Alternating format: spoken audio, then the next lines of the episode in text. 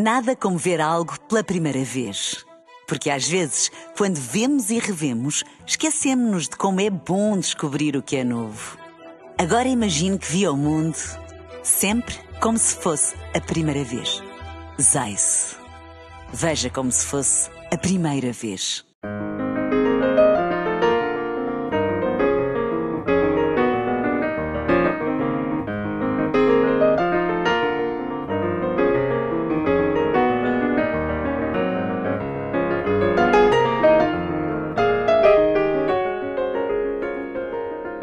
Bem-vindos ao Da Capa Contra Capa. Numa investigação inédita em Portugal, um estudo da Fundação Francisco Manuel dos Santos comparou as opiniões de cidadãos comuns sobre corrupção com as dos seus representantes políticos, como os deputados e os autarcas. A que conclusões chegou?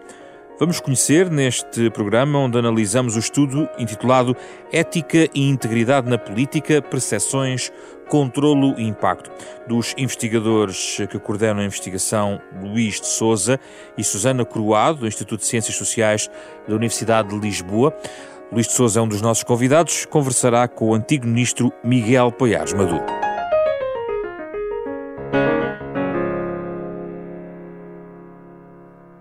Luís Souza, muito obrigado pela sua disponibilidade. Um, talvez seja importante começar por explicar alguns conceitos e algumas conclusões. Uh, este é um estudo que coloca várias questões de base, se os cidadãos e os políticos têm as mesmas expectativas sobre os padrões éticos da, na política, até que ponto os políticos estão cientes desse risco associado à má conduta ética. Depois há uma parte sobre regulação, autorregulação uh, e saber até que, de que forma uh, os cidadãos e os políticos avaliam a eficácia de medidas que possam trazer mais transparência e integridade na política. Mas a partir daqui, ou, ou como base, quando olhamos a palavra corrupção, estamos a falar da palavra corrupção do ponto de vista político? Uh, bom dia, estamos a falar da corrupção a diferentes níveis. Uh, nós o que procuramos uh, medir em termos de atitudes face à corrupção são fundamentalmente três categorias de corrupção. corrupção, digamos, mais que é severamente condenada pela, pelas elites e pela opinião pública, eh, que implica, eh, por regra, uma violação da lei, que coincide muito com aquilo que é a definição penal, digamos, da, da corrupção, corrupção enquanto crime, eh, que é transativa, que, é, que envolve, por vezes, subornos. E depois temos outras formas de corrupção, nomeadamente mais, mais paroquial, questão de, de, oferta de prendas, de hospitalidade, etc. E aquilo que é, digamos, o cerne uh, da, da, dos últimos tempos, mas a principal preocupação dos cidadãos tem a ver com Uh, a, a, corrupção uh, ao nível político, que muitas das vezes não configura crime. Estamos a falar de comportamentos que estão que dentro da lei, mas que estão dentro da lei. Daí nós uh, designarmos na literatura de corrupção legal ou institucional. Sim, porque há aqui uma sensação segundo a qual uh, os políticos consideram que, bom, isto está dentro da lei e, portanto, uh, a questão do legalismo é essencial para os políticos. Eles tendem a avaliar as condutas éticas dentro de parâmetros estritamente legais e formais. Mas para os cidadãos isso talvez não seja, não seja uh, suficiente. não de facto, há aqui um contraste entre, entre elites e, e, e os cidadãos relativamente a, a, às percepções de corrupção neste aspecto, portanto, nesta, nesta questão da dimensão da legalidade do ato. Uh, eu, eu, compreendo quem está no exercício de funções que uh, tenha que ter muito claro o que é que são as regras, os limites, as, as linhas vermelhas para o seu comportamento. Uh, e, e, e, que isso uh, não seja suficiente para a opinião pública, porque precisamente a lei não. Portanto, a configuração de um determinado tipo de crime não vai conseguir abarcar todo o tipo de situações uh, eticamente reprováveis. Portanto, aí o, o, o político baliza-se mais pela, pela, pela, pela questão da violação da lei, nessa dimensão legal, passo que o cidadão uh, entende que, uh, que isso por si só não, não é suficiente. Há, porém, outra dimensão em que o cidadão é um bocadinho mais relaxado, digamos Tolerante, assim. a expressão aqui é o tolerância à corrupção. Tolerante uh, em relação ao, ao, aos políticos. Isso tem a ver com os resultados da ação política.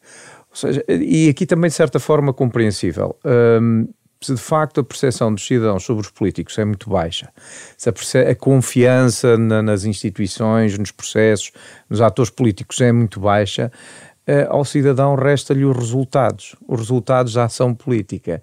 E, e, portanto, aqui muitas vezes assistimos a um, um trade-off entre. Uh, digamos, uh, uh, o processo e o resultado da ação política, não é? Sabendo que o processo não vai alterar, aliás, muitos cidadãos utilizam aquela expressão, são todos iguais, claro. quando na realidade não são, sabemos Sim. que não. Uh, e isso uh, faz com que eles se concentrem apenas nos resultados e, portanto, se o resultado da ação uh, política for no sentido de.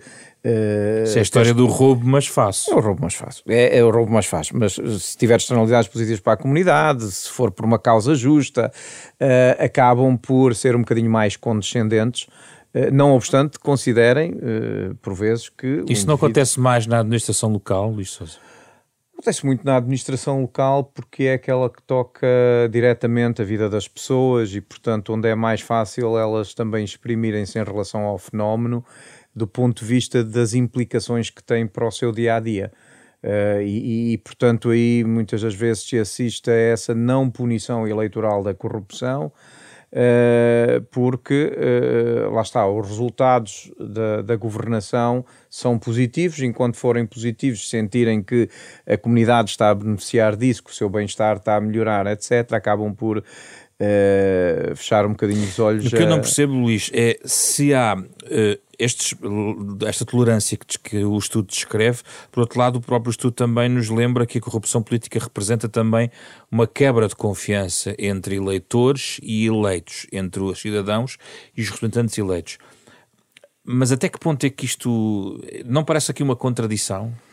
Não, porque quer dizer, o, o, o cidadão tá, tá, uh, não tem praticamente nenhuma capacidade de intervenção nas instituições que deveriam uh, disciplinar eticamente os seus membros e que, e que não estão a fazê-lo, não estão a fazê-lo convenientemente. Portanto, o, o, que, o que se está a passar de momento em termos de, de de regulação da, da, ética política é uma externalização do controle, da fiscalização e do enforcement uh, da ética da parte dos políticos, portanto, empurrar muitas das vezes para a justiça questões que tinham que ser as próprias instituições políticas a resolver. Uh, o que acontece é que a justiça muitas das vezes não vai resolver porque precisamente ultrapassa, uh, uh, não, não, não, está previsto na lei, portanto são comportamentos que são eticamente sancionáveis, mas não são, não são comportamentos uh, uh, criminais ou infrações, etc. E, portanto, uh, não, nós vamos ficar com, com, com, a impressão de que há ali uma certa impunidade e depois há esta grande expectativa que as coisas aconteçam nas urnas. Não acontecem nos tribunais, mas uh, os cidadãos também têm essa responsabilidade de sancionar esses comportamentos nas urnas. Ah, o problema é que uh, os cidadãos, quando vão votar, têm uma série de prioridades e, e, a ética não é, não é a primeira. propriamente a primeira e, e é, para é muitos deles. E aqui Portugal é diferente dos outros países de, das democracias não, não, europeias? Não necessariamente, obviamente que há aqui diferenças ao nível das atitudes e das percepções de corrupção. Nós temos uma, uma percepção elevadíssima de corrupção no sistema político, uh, ao mesmo tempo temos uma intolerância semelhante ao dos, partidos, eh, ao dos países nórdicos uh, relativamente à corrupção no sistema político. do ponto de vista da prática da experiência autorreportada, é muito, muito limitada, por vezes nos leva a crer de que a corrupção que estamos a falar ao nível, digamos, da, das percepções sobre funcionamento do sistema político, a democracia da sociedade, tem mais a ver com os tais comportamentos uh, na esfera política, a tal corrupção legal que falávamos há pouco. Sim.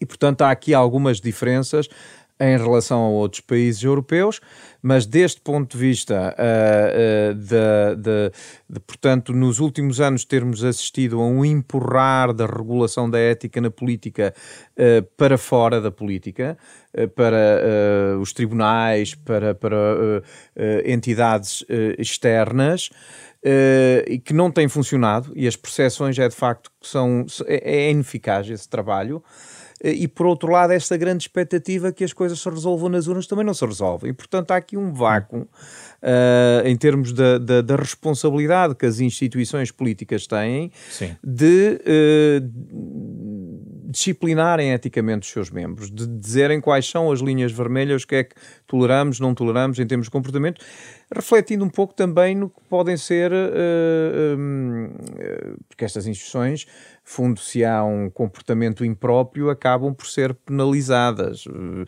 do ponto de vista reputacional. E, portanto, é preciso que também estejam conscientes de que e não é só a quebra uh, de confiança, a quebra de confiança uh, está ligada a estes danos reputacionais. A credibilidade vão... das instituições. Credibilidade das instituições. Vamos tentar aqui uh, ouvir também a opinião de Miguel Poiares Maduro, que se junta a nós de forma remota. Miguel Poiares Maduro, quando entramos aqui na questão da regulação, há aqui várias hipóteses de regulação, variam entre a autorregulação, o controle por entidades externas ou uma combinação de ambos, na, estou a falar da ética na política em particular.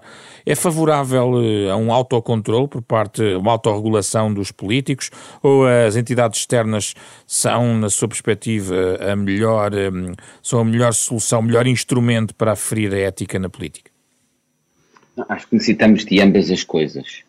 Um, e há dimensões em que eu acho que eh, num país com uma cultura política que tem integrado tão pouco essa dimensão ética e de integridade, nós provavelmente só vamos conseguir introduzi-la através de instituições externas e instituições independentes uh, que tenham como tarefa fundamental precisamente essa de fazer esse tipo, esse tipo de controles. É, é, curioso que, lendo o estudo, uh, um, um, dos países que, tem, que melhor se comporta nesta matéria é um dos países que tem menos regulação nesta matéria, que é a Dinamarca, se eu, se não me engano, o Luís corrigir-me-á uh, se eu estiver enganado. E, e, esse paradoxo, que sendo um paradoxo, é fácil de explicar. Como isso está tão incorporado na, na, na cultura política, não é necessário a existência de instituições que o controlem. São é, os próprios atores políticos e a responsabilização pela sociedade civil, que a sociedade civil faz desses atores políticos, é suficiente para garantir o cumprimento dos critérios éticos e de integridade. Infelizmente, entre nós é o contrário. Uh, e aquilo que o estudo também demonstra é uma enorme assimetria, por um lado, entre aquilo que é a concepção de responsabilidade dos próprios agentes políticos, que, é, uh, que, que limitam aquilo que é a dimensão eh, da legalidade, ou seja, apenas aquilo que é legal um, seria pouco ético e seria gerador de responsabilidade política, e aquilo que, do meu ponto de vista, aí vem os cidadãos esperam, que é uma noção de responsabilidade, que vá para lá da própria, da, da síntese e, e essa assimetria depois cria um ciclo vicioso entre nós, que é os um, agentes políticos adotam depois normas para tentar corresponder àquilo que percebem é perda de confiança neles próprios por parte da sociedade civil, adotam normas das quais eles não estão convencidos e que realmente não querem plenamente e, e, implementar. Um, e, e, isso o que, é que vai, o que é que leva? Depois, mecanismos ineficazes uh, de cumprimento dessas normas, agravando ainda mais a assimetria. E é nesse ciclo vicioso que nós estamos. Eu acho que nós só, por, só superamos esse, esse ciclo vicioso em algumas matérias, impondo controles independentes e por entidades eh, eh, externas. Agora, há outros em que eu acho que eh, têm de ser os próprios partidos políticos um, a assumir a responsabilidade de fazer e, do meu ponto de vista, também a assumir até os próprios ganhos políticos que podem ter perante os cidadãos de assumirem essa dimensão de uma valorização da ética na política, como, por exemplo, com controles uh, um, de integridade e éticos relativamente aos candidatos que apresentam eles próprios a, a, a, eleição ou para nomeação em, em, em, em, funções, em, funções públicas. Porque os candidatos a um município, os candidatos a, ao Parlamento, não acho que devam estar, enquanto meros candidatos, apenas su, sujeitos a uma avaliação por uma entidade independente externa. Mas aí sim, os próprios partidos devem ter mecanismos de controle interno para garantir que apenas apresentam perante os cidadãos pessoas que passam por esse crivo e, por outro lado, que sempre que há um problema que é identificado, os próprios partidos têm mecanismos disciplinares. porque é a inexistência desses mecanismos dos partidos e o facto de nenhum partido valorizar, que depois leva à explicação do outro paradoxo, que é os portugueses são exigentes, por um lado, e por outro, depois nas urnas parecem não sancionar quem se comporta dessa forma menos ética. Mas isso é assim porque eles acham que é a tal história, são todos. São todos porquê? Porque nenhum partido valoriza esses, esses temas. E na incapacidade de escolher com base nisso, porque nenhum partido os valoriza, então eles escolhem com base noutras considerações, independentemente da dimensão ética.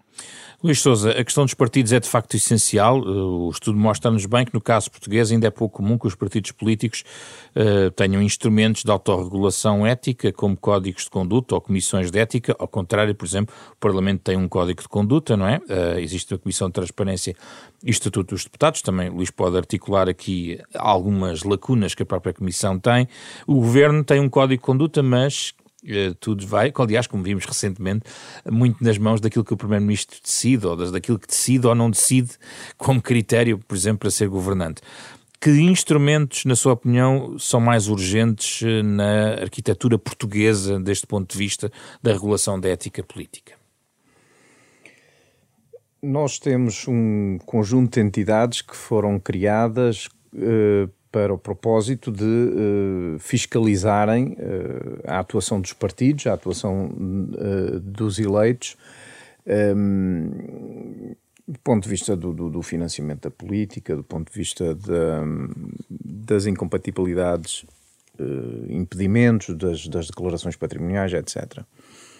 Muitas dessas entidades têm problemas, digamos, estruturais do ponto de vista das competências, do ponto de vista da sua uh, relação com outras instituições, do ponto de vista do acesso à informação, do ponto de vista da capacitação, uh, do ponto de vista, uh, em termos de recursos humanos, em termos financeiros. Portanto, digamos que muitas delas foram mal formatadas, mal desenhadas.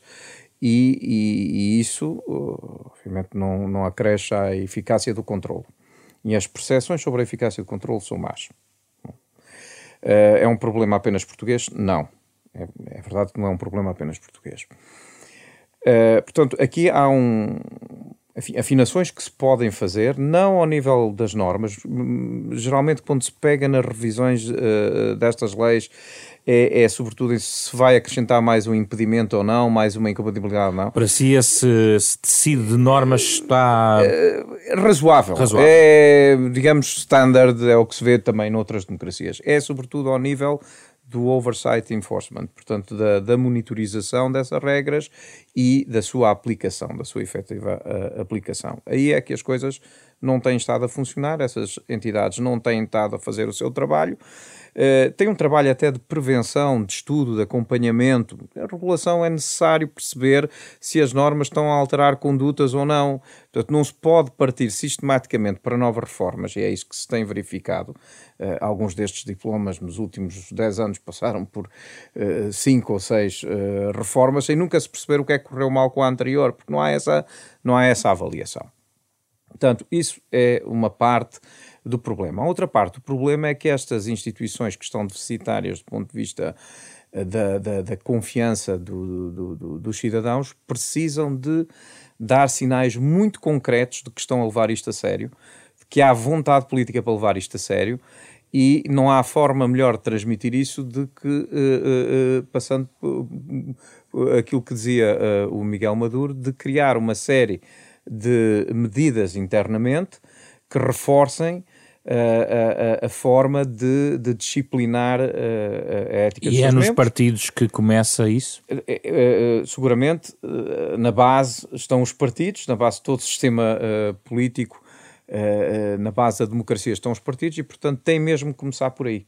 Não há outra forma. E, e, não é só, obviamente, a adoção de um código de conduta, adotar um código de conduta, mas não se colocar em prática, não, não, não, não, se, não, não, não se fizer o tal uh, escrutínio, o tal crivo uh, da idoneidade de certos uh, indivíduos que são designados para determinadas funções ou, ou, ou, ou para listas uh, eleitorais, uh, se não houver esse cuidado de, de, uma prática de vetting que já se verifica ao nível dos comissários europeus, verifica-se também nos Estados Unidos relativamente a candidatos. Mas não, por exemplo, e, no Parlamento, onde a Comissão de Transparência é desprovida de poderes disciplinares. Pois, lá está, foi um, um, foi um passo muito interessante que, que, que a democracia portuguesa deu em meados de 90, criando a Comissão de Ética, criando, introduzindo num, num sistema que é muito alheio à, à, regulação e, sobretudo, à autorregulação, como,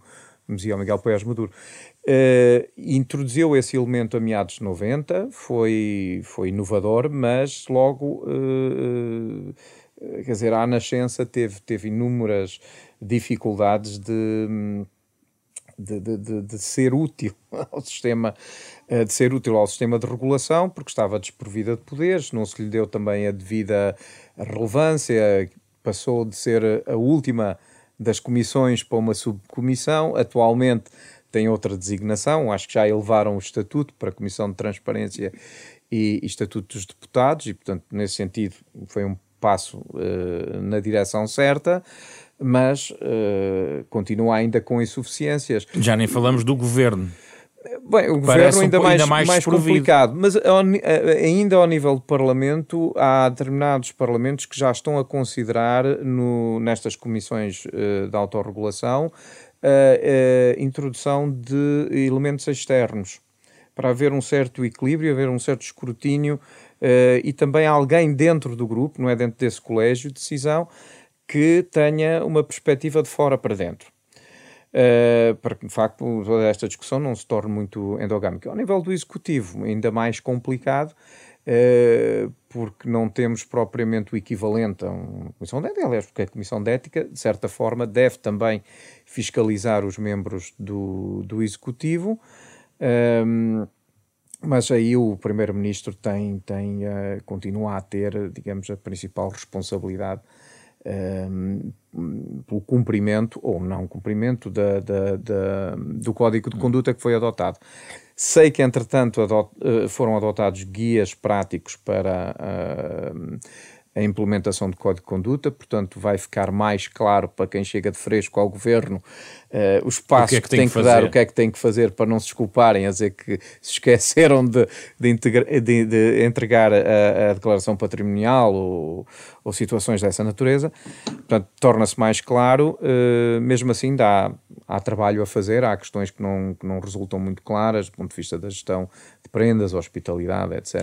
Uh, eh, Miguel Paiás Maduro, em relação aos governantes, estamos aqui a falar sobre esta questão, tem sido muito debatido nos últimos uh, dias esta questão, uh, enfim, de compatibilidades, num conjunto de, de, de, questões relacionadas com os governantes e o, a necessidade de, de isso ser validado. Fica tudo muito nas mãos de um Primeiro-Ministro. Basicamente é um sistema que fica muito nas mãos basicamente nos partidos, se um líder político quer ou não impor no, nas suas listas de candidatos determinada regra. Já vimos alguns casos acontecer e se calhar não tiveram grande vida política dentro dos partidos. E depois aqui o Primeiro-Ministro é, aplica o seu, o seu critério, mas depois também pode ser criticado por uh, manter, uh, manter um conjunto de, de, de, governantes ou de membros do seu governo com algumas dúvidas que não são estritamente uh, legais. Isto não atira uh, para entidades que não deviam tar, estar a fazer isso, e eu agora introduzo aqui uma outra entidade que, que não tem, diga, que, que está como chapéu democrático, o próprio Presidente da República olha, e que não está no, no estudo aqui analisado, mas um, ehm, olha para o sistema político e é suposto também ser um uh, garante do, do regular funcionamento das instituições, também do ponto de vista ético. Ou é demasiada carga para o chefe de Estado, Miguel Poiares Maduro? Não, eu acho que é a principal carga que nós devíamos atribuir ao chefe de Estado. Num sistema semipresidencial como é o nosso, a função principal do Presidente, como diz a própria Constituição, é, é assegurar o regular funcionamento das instituições. Ora, nesse contexto, o principal é precisamente assegurar o funcionamento dos mecanismos de separação de poderes, os mecanismos de escrutínio poderes e de responsabilização de poderes. O Presidente da República não tem funções executivas, portanto, o Presidente da República deve assegurar o escrutínio sobre essas funções executivas quer por outras entidades independentes, quer as condições de responsabilização sobre as mesmas por parte dos uh, cidadãos. Um, uh, o que eu acho que nós podemos é reforçar, na, por exemplo, na própria Constituição, uh, os mecanismos que um, atribuem esse papel ao Presidente da República e dirigir ainda mais o Presidente da República nesse, nesse sentido. Mas isso levar-nos a outra discussão que, que, também tem a ver, e na qual até a semana passada falei na, na redundância, tem a ver com a revisão constitucional, não é? Sim. Mas eu acho que mesmo dentro daquilo que é o quadro do que está previsto na atual Constituição, o Presidente da República tem aí um papel fundamental. Uh, Luís Souza, não, não há aqui uma, um estudo sobre o papel do Presidente da República o, o estudo preocupa-se também com a imagem uh, da credibilidade do sistema político, está ligada a tudo isto, mas o Presidente está ausente da reflexão. Foi de propósito? Nós pegamos naquelas três instituições que, em termos de quebra de confiança, nas últimas duas décadas uh, sofreram mais. Uh, e depois também aqui o problema de um cargo unipessoal uh, de chefe de Estado é complicado gerir às vezes de forma comparada, não é? Com países que não, não têm propriamente essa tradição de um, de um, de um presidente, não tem constitucionalmente. Uh, uh, portanto, um presidente eleito diretamente pelos, pelos cidadãos. Um, aqui o, o, o papel do, do, do do presidente não, não foi não foi E concorda com o que disse foi, o Miguel Paiás Maduro? Mas, mas, concordo plenamente, não, dizer, não, não encaixam no projeto, não significa, se agora já que estamos a centrar a discussão no caso português, que o presidente não tenha, não tenha um papel determinante. Tem, eh, tem pelas razões que, que, que o Miguel disse, Uh, e, e, acho que uh, já, já tivemos recentemente várias ocasiões com o atual presidente onde ficou claro que, que ele tem um papel relevante, por exemplo, através do veto de determinadas alterações aos regimes de regulação da ética na política, nomeadamente a lei de financiamento de partidos, revisões que ele não acreditava, vetou, e que depois o Parlamento entendeu continuar e ignorar uh, essa. Portanto, há ali uma sinalização de um problema da parte do Presidente, utilizando o veto do diploma. Depois, uh, na, na, abertura do ano judicial, o Presidente, uh, por vezes, alerta para o problema e para a necessidade de responder, não apenas, enfim, do ponto de vista da eficácia da justiça, porque sabe que algumas dessas matérias não, não constituem crime e, e têm mais a ver com a, com a disciplina que as próprias tem, tem o poder da têm. palavra mais do que outra coisa. Tem o poder coisa. da palavra de colocar na agenda, aliás, uh, sob a lei de incompatibilidades, pelos vistos já, já uh, também já, já terá sinalizado necessidade de, de, de se tocar nesse assunto. Portanto, eu acho que estes três níveis um, o presidente acaba sempre por ter um papel uh, de, de, de, de, supervisão, digamos. Claro. Há aqui uma conclusão, uh, nas conclusões gostava que nos explicasse. Uh, foram concebidos aqui estudos experimentais inseridos nos inquéritos realizados aos cidadãos e às elites políticas. Os dados indicam um determinado grau de concordância entre políticos e eleitores, com um total leque de instrumentos de autorregulação, mas escrevem aqui: o resultado sugere que os políticos portugueses parecem estar receptivos à melhoria da auto, autorregulação da ética política e os eleitores parecem dispostos a recompensar os esforços que os partidos venham a desenvolver nesse sentido. E, aliás, os autores, como o Luís, sugerem mesmo que uma espécie de luz ao fundo do túnel. Um, há um encontro de vontades que se vê, isto é uma, é uma percepção, quer-nos explicar melhor a que conclusão chegaram? Isso é uh, um estudo experimental e espero termos a oportunidade de voltar a fazer outros estudos desta natureza, porque é a única forma de começarmos a testar se determinado tipo de medidas que resultam do mapeamento uh, que, portanto, que, foi feito em termos de, de uh, das medidas de autorregulação uh, adotadas pelos partidos nas várias democracias europeias, se colocarmos algumas dessas medidas nos programas eleitorais, uh, como, é que os, como é que os eleitores se comportam. Se, se entendem que determinadas medidas uh, reforçam a, a, sua relação com uh, o partido político, com, com, com, com, a política em geral, uh, se, se, no fundo, se essas medidas vão sanar o tal, a tal perda de confiança ou não. Uh, e, e, portanto, isto é interessante porque, como o experimento foi feito a, a, aos dois grupos, tanto aos eleitos como a, aos eleitores, uh, é possível ver se há convergência ou não. Uh, na, mas na vossa experiência há convergência? Na nossa experiência há convergência para algumas medidas, para outras não. Por, Por exemplo? exemplo? a delimitação de mandatos não há convergência. O, os eleitores gostariam de ver a limitação de mandatos extensível uh, a outros uh, candidatos para outros cargos. Uh, da parte dos eleitos, não.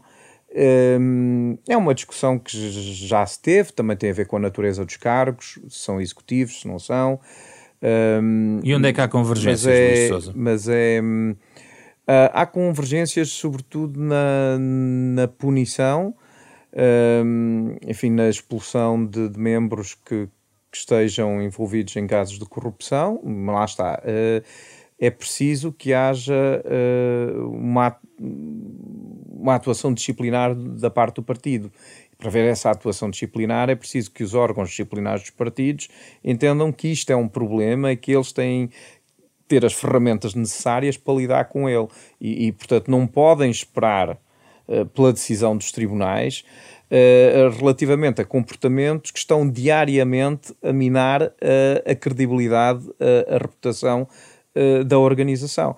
E, e, portanto, tem que atuar sobre eles. Uh, isto, quer dizer, isto passa-se ao nível de qualquer organização. Se estivermos a falar com empresas, ninguém espera que o tribunal se pronuncie sobre um CEO que fez desvio de fundos à empresa. A empresa atua para expulsar aquele indivíduo disciplinarmente uh, antes sequer do processo estar uh, concluído nos, no, nos tribunais. O mesmo se passa, por exemplo, com, com clubes de futebol também, onde possa ter havido uh, situações impróprias ou, ou hum. abusos estatutários e, portanto, os órgãos têm, têm que lidar com isso, não pode ficar apenas Uh, portanto, empurrar esse, a resolução desse problema para a Justiça. Miguel Paiás Maduro, será que a estratégia, eh, olhando aqui para esta convergência detectada no estudo, em algumas áreas, poderá ser incremental, gra introduzindo gradualmente algumas destas medidas, uh, ou pelo menos trabalhando nos consensos, naquilo em que uh, os eleitores e, e, e os eleitos estão mais de acordo? O que é que sugeria como estratégia para aproximar? Porque, no fundo, do, do encontro destes, destes dois polos, encontraremos certamente um reforço da ética na política. Em primeiro lugar, eu acho que isso só irá acontecer de uma forma séria quando os partidos políticos, sendo um bocadinho cínico, perceberem que também podem ter um ganho político, ou seja, que parte da sua identidade e mensagem política diferenciadora face aos outros um, e que pode ter um retorno eleitoral da parte dos eleitores, é assumirem uma agenda um, nesta matéria. E, portanto, para isso, acho que a agenda tem de ser significativa, tem de ser ambiciosa. Um, e, e, acho que eh, a concretização dessa mudança uh, exige funcionar a dois níveis. Como disse o, o Luís, em muitos aspectos, uh, as normas que terminam incompatibilidades, impedimentos, um, eh, de controle das declarações de rendimento, de conflitos de interesse, em muitos aspectos já são razoavelmente boas. O problema é a sua monitorização uh, e a sua implementação e enforcement, o seu controle e o regime sancionatório e a eficácia desse regime sancionatório. Portanto, o primeiro, o primeiro aspecto é trabalhar não tanto ao nível de estabelecer novas obrigações, novos requisitos, mas garantir um cumprimento efetivo daqueles que existem. Uh, aquilo que nós vemos é que isso não é assim. Uh, ah, um, e tem muito a ver com a fragilidade das instituições que têm esse papel e com os limites às competências das instituições independentes que, que deveriam ter esse papel. Uh, o segundo aspecto que me parece fundamental uh, é os próprios partidos assumirem internamente, aí sim, mecanismos de autorregulação que eles possam depois apresentar aos cidadãos, dizendo os nossos candidatos têm mais credibilidade porque passam por estes crivos internos de avaliação de, de ética, de avaliação de potenciais com, uh, com conflitos de interesse. Um, e isso passa pelos partidos adotarem adotarem comissões mas, éticas. Mas está sempre dependente do prémio eleitoral. Não, isso é, quer dizer, uh, o Luís é mais, eu, eu, sou um jurista de, de, origem, embora com interesse na política, na ciência política. O, o Luís é que é mesmo um cientista político. Ele dir-lhe-á que uma, o principal incentivo à ação dos partidos políticos é o prémio eleitoral, não é? Uh, e, e, portanto, aqui o problema é, eh, nós temos aqui um bocadinho um ciclo vicioso, que é, como os partidos muitas vezes acham que os eleitores não permeiam de facto estes temas, falam, preocupam-se com eles, mas depois não permeiam, não investem neles como os partidos não investem. Os, os eleitores acham que os partidos são todos iguais e, portanto, escolhem com base em, em critérios e elementos diferentes que não a, a, avaliação de integridade e dos elementos de, de ética nos partidos políticos. Uh, uh, o, o, como é que se vence isso? Eu acho só com, uma lidera com lideranças nos partidos políticos que assumam esses temas como fundamentais. Luís, quer rematar? Vamos fechar o programa sobre este tópico. O Miguel referiu, é necessário uh, lideranças fortes que assumam esta agenda dentro dos partidos políticos e, e, e perceber que hum, é um investimento, é um investimento a longo prazo que traz esse retorno, traz esse retorno eleitoral, que há o risco de não fazê-lo. Ter que lidar com danos reputacionais, que é mais grave, são difíceis de ultrapassar, e nós temos verificado, pelo menos, enfim, ao nível uh, do espectro da, da direita, alguma fragilidade de partidos que foram uh, essencialmente partidos de quadro uh, e, e, de quadros e que, e que têm, uh, têm sido penalizados eleitoralmente na, nos últimos anos e, é, e, e, acho que, enfim, não posso afirmar isto com, com total certeza, não, não, enfim, também não é objeto agora. Não é do, é do estudo, mas do, é a sua do, percepção. Do estudo, a percepção de que houve um fraco investimento institucional uh, ao longo dos anos e, e, e o resultado uh, deu nisto, portanto, uma perda uh, eleitoral. Uh, e, portanto, eu acho que, como dizia o Miguel, é preciso ter atenção que quando se conseguem bons resultados eleitorais, isso também é motivador para se avançar com estas reformas, mas não podemos ficar sempre à espera disso. Há momentos bons, há momentos em que os partidos estão bem e é precisamente nesses momentos que devem refletir sobre isto e não andar a correr atrás do prejuízo como geralmente costuma, costuma acontecer. Muito obrigado, Luís de Souza, Miguel Poiares Maduro, Luís de Souza e Susana Coroado uh, coordenam este estudo Ética e Integridade na Política, Percepções, Controlo e Impacto, que estará disponível, ou está disponível uh, no site da Fundação Francisco Manuel dos Santos, que uh, é parceira da Renascença neste programa semanal, o da capa à contracapa, onde batemos os grandes temas da atualidade. Um programa que na sua versão integral está disponível em podcast, nas plataformas digitais habituais, nos sites da Fundação Francisco Manuel dos Santos e da uh, Renascença e nas respectivas aplicações. Também dizer-lhe que este é um programa com o genérico original de Mário Lajinho e foi feito esta semana por Carlos Vermelho, André Peralta, Ana Marta Domingos e José Pedro Frazão. Na próxima semana, eh, e aqui estamos já então em pleno mês de dezembro, a caminho do Natal, temos mais reflexões para o da capa contra capa.